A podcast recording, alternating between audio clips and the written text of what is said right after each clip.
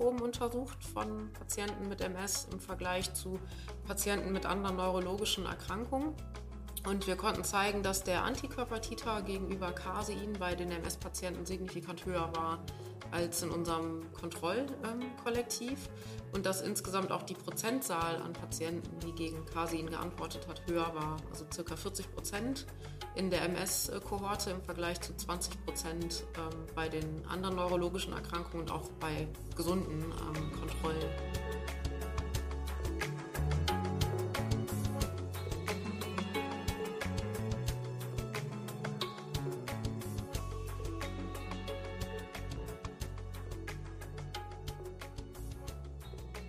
Das war die Stimme von Stefanie Kürten, Professorin für Neuroanatomie am Anatomischen Institut der Universität Bonn, mit der ich mich heute über den Einfluss von Milch auf die Entstehung von Autoimmunität unterhalten werde. Und damit begrüße ich Sie zu einer neuen Folge des Podcasts Nervennahrung, dem Podcast von Neurologen für Neurologen.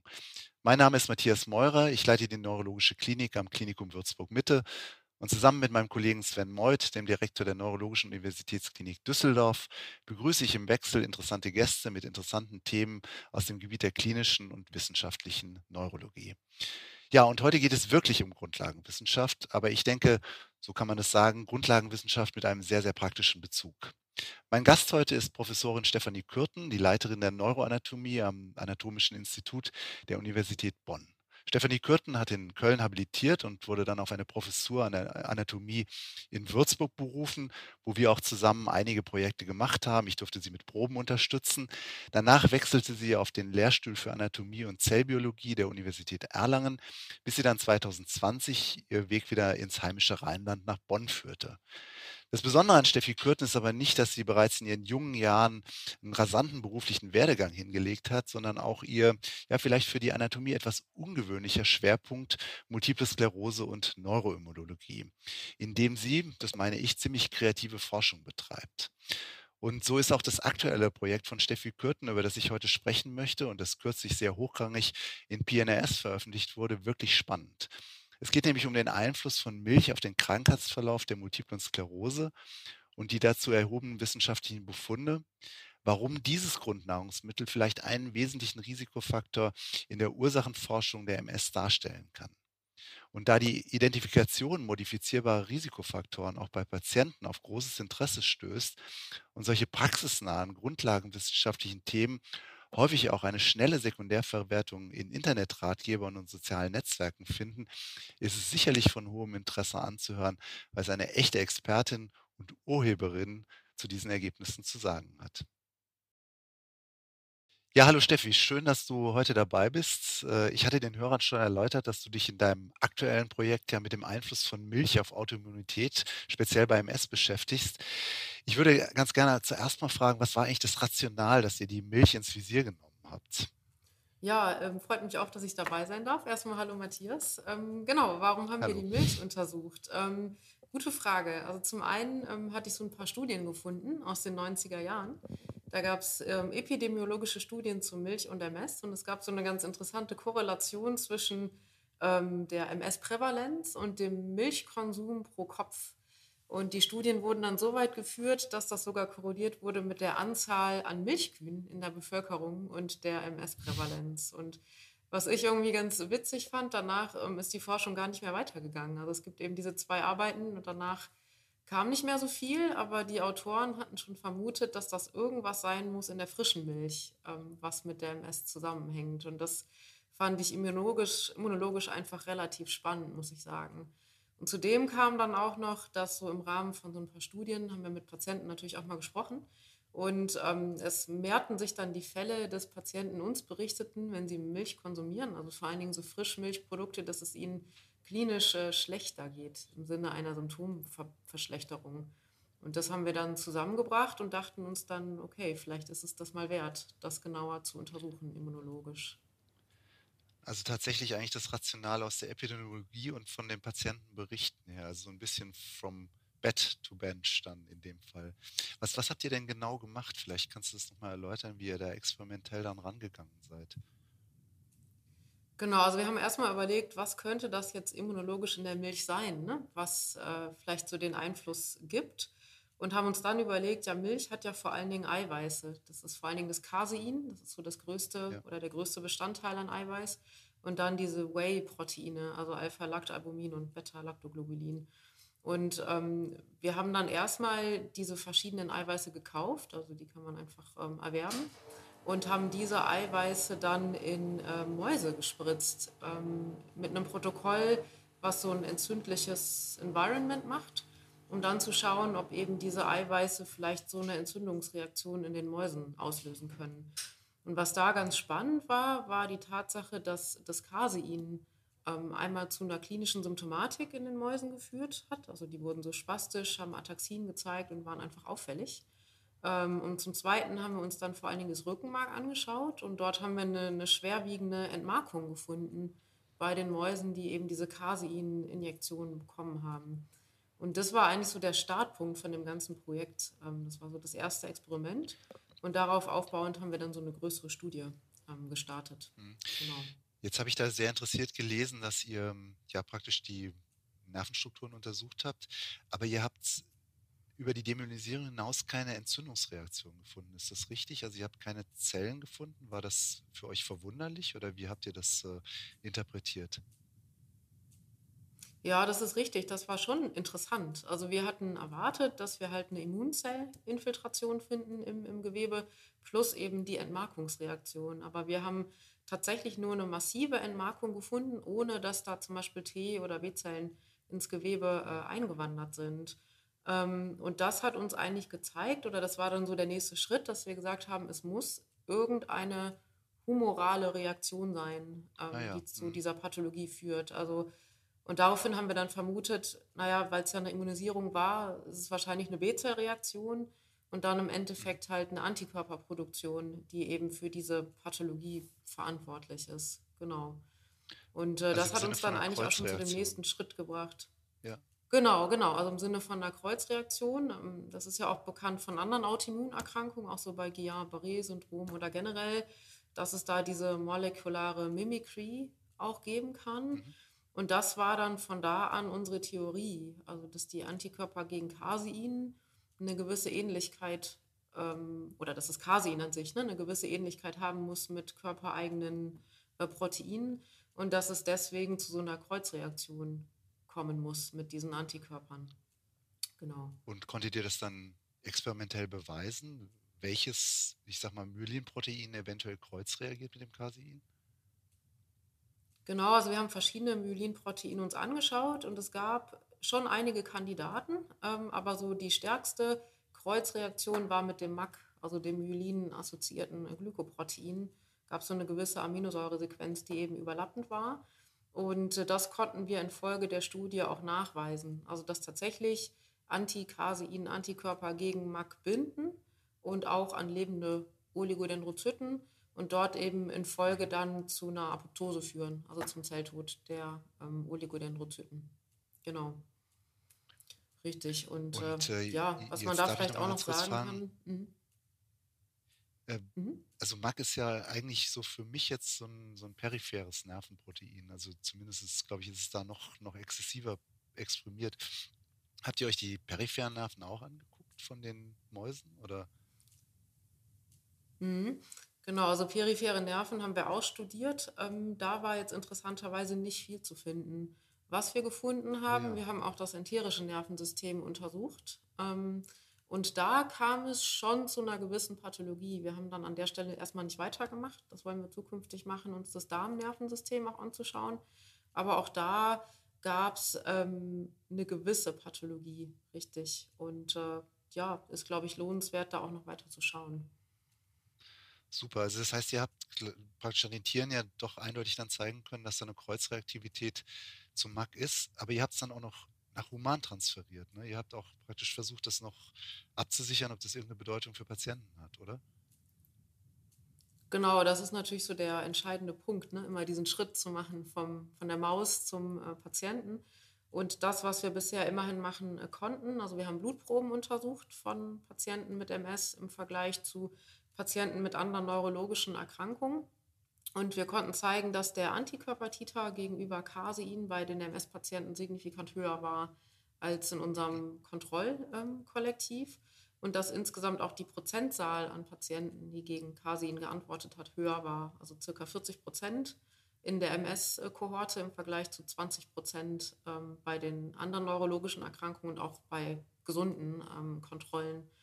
Und was da auch wieder interessant war, die Antwort korrelierte auch. Also die Patienten, die halt höher auf Casein angesprochen haben, zeigten auch eine höhere Autoimmunreaktion gegenüber ZNS-Antigenen, ähm, also mhm. ZNS-Bestandteilen. Also das war schon sehr ähnlich wie, wie im Mausmodell. Das sind ja schon extrem spannende Befunde. So, wenn man das Ganze jetzt irgendwie versuchen würde, ja, ich sag mal, als Bedeutung auszudrücken für jetzt MS-Patienten, was ihr gefunden habt. Habt ihr da irgendeine Theorie, wie das dann funktioniert? Also, ich meine, Milch trinken wir ja irgendwann alle im Leben. Nicht jeder entwickelt eine MS. Also, was passiert da grundsätzlich, wenn jemand, äh, also letztlich dann MS entwickelt und vielleicht die Milch eine Rolle spielen könnte? Wie, wie stellt ihr euch das vor? Ja, im Endeffekt, ähm, klar, wir konsumieren ja viele Nahrungsbestandteile und normalerweise sind wir da tolerant gegen. Ne?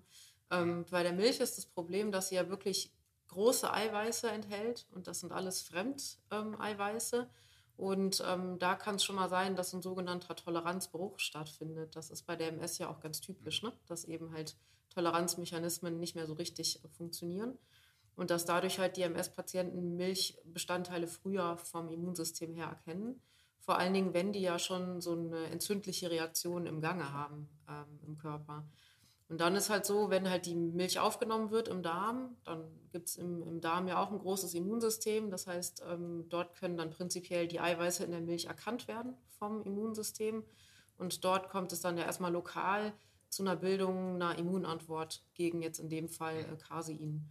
Und wir nehmen auch an, dass dort halt eben diese Antikörperantwort stattfindet. Und die Antikörper gelangen dann in die Blutbahn und können dann ja zum Beispiel, wenn die Blut-Hirn-Schranke geschädigt ist, ähm, dann auch ins zentrale Nervensystem ähm, vordringen und dort dann die Pathologie verschlechtern.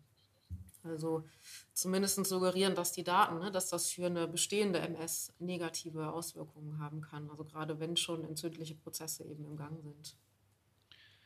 Ich meine, wenn solche Daten im Raum sind, Patienten lesen das ja auch, ihr habt es ja auch durch die Presse natürlich kommuniziert bekommen, dann ist eigentlich so eine grundsätzliche Frage immer, was kann man daraus praktisch für einen Patienten ableiten? Würdest du schon so weit gehen, dass du eine Empfehlung ähm, auf Basis eurer Daten aussprechen würdest?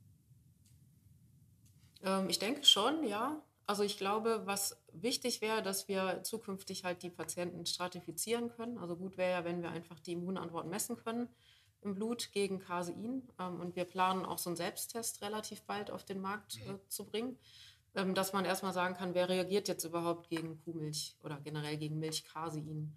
Und bei den Patienten, wo man halt eben diese Antikörperantwort findet im Blut, würde ich schon so weit gehen und da eine klare Ernährungsempfehlung aussprechen. In dem Sinne, dass diese Patienten vor allem die, die frischen Milchprodukte vermeiden sollten, um eben diese Kreuzreaktionen auch zu, zu vermeiden. Und die gute Nachricht dabei ist, das haben wir auch im Labor getestet, wenn man eben konsequent auf Milchprodukte verzichtet, dann geht diese Immunreaktion auch wieder zurück. Also ne, die Antikörper werden abgebaut, keine neuen Antikörper werden gebildet. Also von daher ist das praktisch auch, glaube ich, ganz, ganz relevant und umsetzbar. Darf ich da nochmal kurz eine praktische Frage anschließen? Auch, das fragen sicherlich auch viele Patienten. Gilt das jetzt nur für Frischmilch oder gibt es eventuell auch Erfahrungen mit, ich sag mal, Milchprodukten wie Joghurt, Käse? Ich hatte sogar mal eine Frage, die dazu kam, wie das mit Kondensmilch sich verhält. Ich weiß nicht, ob du dazu noch was sagen kannst. Das äh, sind so die praktischen Rückmeldungen, die man dann immer kriegt von Patientenseite. Ja, also ich kann ein bisschen was dazu sagen, wenn wir uns nochmal die Studie aus den 90er Jahren angucken. Die haben das ja ziemlich genau aufgedröselt. Ne? Die hatten ja auch Butter und äh, ich glaube Sahne und frische Milch etc. Und all diese äh, Produkte korrelierten mit der MS-Prävalenz. Allerdings Käse, also vor allen Dingen so gereifter Käse, nicht so sehr. Also zum Beispiel Gouda, Parmesan etc. Mhm. Und ich finde, das macht immunologisch auch, auch Sinn. Also ich glaube, in diesen ganzen flüssigen oder Frischmilchprodukten, also sei es jetzt flüssige Milch, Quark, Frischkäse etc., ist das Casein ja noch vorhanden. Ähm, und klar, mir wurde auch schon rückgemeldet, die Milch wird ja auch erhitzt, aber das reicht eben nicht aus, um dieses Casein komplett zu zerstören. Das zerfällt teilweise in seine kleinen Bestandteile, aber wir reden ja um eine oder über eine gewisse Aminosäuresequenz, die ist nicht lang. Und die kriegt man dann halt durch diese ganzen Prozesse nicht wirklich weg. Ähm, und von daher gilt eigentlich diese Theorie für diese gesamten Milchprodukte. Außer Käse, da muss ich aber sagen, ich bin jetzt kein Milchbauer. Ich weiß halt nicht, warum, also was in diesem äh, gereiften, was in diesem gereiften Käse passiert. Also irgendwie muss das Casein da ja dann doch weg sein. Ich weiß nicht, vielleicht weißt du das mehr.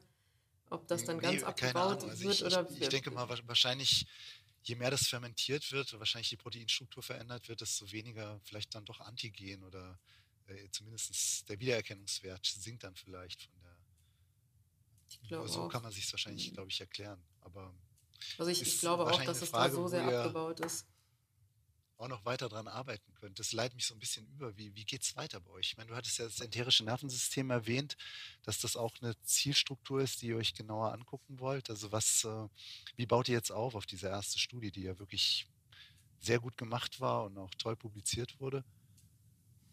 Ja, also wir haben verschiedene äh, Baustellen jetzt, sage ich mal. Also zum einen schauen wir, ob das Ganze nur auf die Kuhmilch zutrifft oder ob wir auch Probleme haben mit Ziegenmilch zum Beispiel und, und Schafsmilch. Ähm, und da kann ich schon vorwegnehmen, dass es da genau die gleiche Problematik ist. Auch da ist ja Casein drin und das mhm. äh, sieht ähnlich aus wie, wie bei der Kuhmilch. Das Zweite, wie du schon sagtest, was wir machen, wir schauen uns den Darm jetzt genauer an. Ähm, jetzt erstmal wieder in Mäusen, die mit Casein äh, immunisiert wurden, um zu schauen, wie global eben diese Immunantwort ist. Ähm, und das Dritte, das ist jetzt ein größeres Projekt, was wir planen, auch mit der EU. Ähm, da wollen wir halt schauen, ähm, welche anderen Kreuzreaktivitäten noch resultieren können. Also wir haben uns ja MAC angeschaut, klar, aber ich glaube, mhm. das ist halt ein viel größeres Phänomen, was jetzt auch für andere Autoimmunerkrankungen zutreffen könnte. Also nicht nur die MS, es gibt Studien zu Diabetes Typ 1 und Casein, zu Uveitis zum Beispiel. Also das könnte vielleicht ein viel größeres Konzept sein. Ähm, und dann muss natürlich die Translation in die Klinik noch geschehen. Also ich glaube, das, was wir brauchen, ist wirklich jetzt eine klinische Studie wo wir die äh, Patienten eben stratifizieren in Casein Responder und nicht. Und dann die, die Patienten vielleicht, wenn es geht, konsequent auf so eine milchfreie Diät setzen und dann schauen, ob es denen erstens klinisch besser geht und zum Zweiten würden wir da gerne so ein detailliertes Immunprofil dann erstellen von den Patienten, ob die zum Beispiel dann mehr antientzündliche Antworten generieren und ob man das irgendwie besser noch in den Menschen eben nachweisen kann, dass Milch tatsächlich da vielleicht entzündlich wirkt. Mhm. Das sind ja noch große Projekte, die dann anstehen. Aber ich meine, ihr beweist ja auch mit eurer, eurer Arbeit ganz klar, wie wichtig die Grenzflächen sind und doch wie entscheidend scheinbar der Darm da an der Modulation von äh, Autoimmunität eben mitspielt. Also das passt ja sehr, sehr gut in die, in die aktuellen Arbeiten auch von anderen Gruppen, was ihr gezeigt habt eigentlich mit eurer Milcharbeit. Glaubst du, dass das äh, Mikrobiom ein Schlüssel sein kann, um Autoimmunität zu auch in Zukunft irgendwie besser zu behandeln, wenn man daran manipuliert und verändert? Das ist sicherlich ein guter Punkt. Ob das jetzt der entscheidende Schlüssel ist, weiß ich nicht. Aber ich denke, das ist sehr hilfreich, das Mikrobiom da auch mit einzubeziehen und zu verstehen, ne? Ähm, inwiefern eben Immunsystem mit dem äh, Mikrobiom und auch gewissen Ernährungsbestandteilen interagiert. Ne? Ich meine, was ja schon bekannt ist, dass gewisse Bakterien mehr antiinflammatorisch wirken, sicherlich gut für die Erhaltung der Immuntoleranz. Auf der anderen Seite ähm, gibt es ja proinflammatorische Bakterien, die vielleicht dann noch eher zu einem Toleranzbruch führen können. Also ich glaube, man muss das alles so in Zusammenschau betrachten und so die verschiedenen Blickwinkel eben ne, auch auf die Immunantwort so dann kommen. Ähm, jetzt würde mich noch mal interessieren, du bist ja da sehr eingelesen, auch in dem Thema, auch in der Epidemiologie.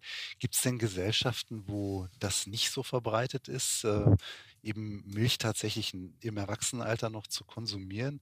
Und weiß man da irgendwas drüber, ob die eventuell niedrige Risiken haben, obwohl sie vielleicht jetzt, ich sag mal, irgendwo auf der nördlichen Halbkugel leben? Ja, was ganz interessant ist, ist, glaube ich, Asien. Ne? Also Asien, ähm, die haben ja so von Natur aus, ne, vertragen die ja Milch einfach schlechter.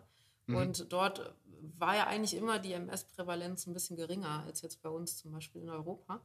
Aber was man da so in den letzten Jahren beobachtet, ist die Tatsache, dass auch Asiaten immer mehr Milch konsumieren. Das scheint irgendwie zu so einer modernen Lebensweise irgendwie dazuzugehören. Mhm.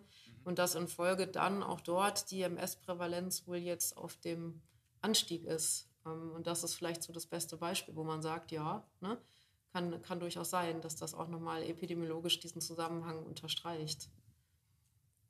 Ich weiß halt nicht, ob man das lokal irgendwie nochmal genauer irgendwie untersucht hat, jetzt auch innerhalb zum Beispiel von Deutschland oder so. Das ist, glaube ich, nicht, nicht gemacht worden. Aber so insgesamt, ne, so vom groben Bild, sieht man da schon interessante Zusammenhänge. Das ist echt total spannend. Also mir bleibt da nur euch viel Glück zu wünschen, dass ihr da auch weiterkommt auf dem Gebiet, eventuell das noch mehr entschlüsselt, weil ich glaube, das sind tatsächlich auch Nachrichten, die, die von hohem Interesse sind. Also ich denke, da ist Grundlagenwissenschaft wirklich auch was, was ähm, helfen kann, eben da auch ein größeres Verständnis zu generieren. Also euch viel Glück und nochmal vielen Dank für deine Zeit und dass du diese interessanten Ergebnisse mit uns geteilt hast. Danke dir. Ja, sehr gerne. Vielen Dank für die Einladung. Das war eine weitere Folge unseres Podcasts Nervennahrung, dem Podcast von Neurologen für Neurologen. Wenn Ihnen euch die Folge gefallen hat, so abonnieren Sie den Podcast und empfehlen uns an Kollegen weiter. Sie finden den Podcast auch auf allen gängigen Portalen wie beispielsweise iTunes, Google Podcasts oder Spotify. Die nächste Folge wird wieder mein Kollege Sven Meuth moderieren. Mein Name ist Matthias Meurer. Tschüss und eine gute Zeit. Bis zum nächsten Mal.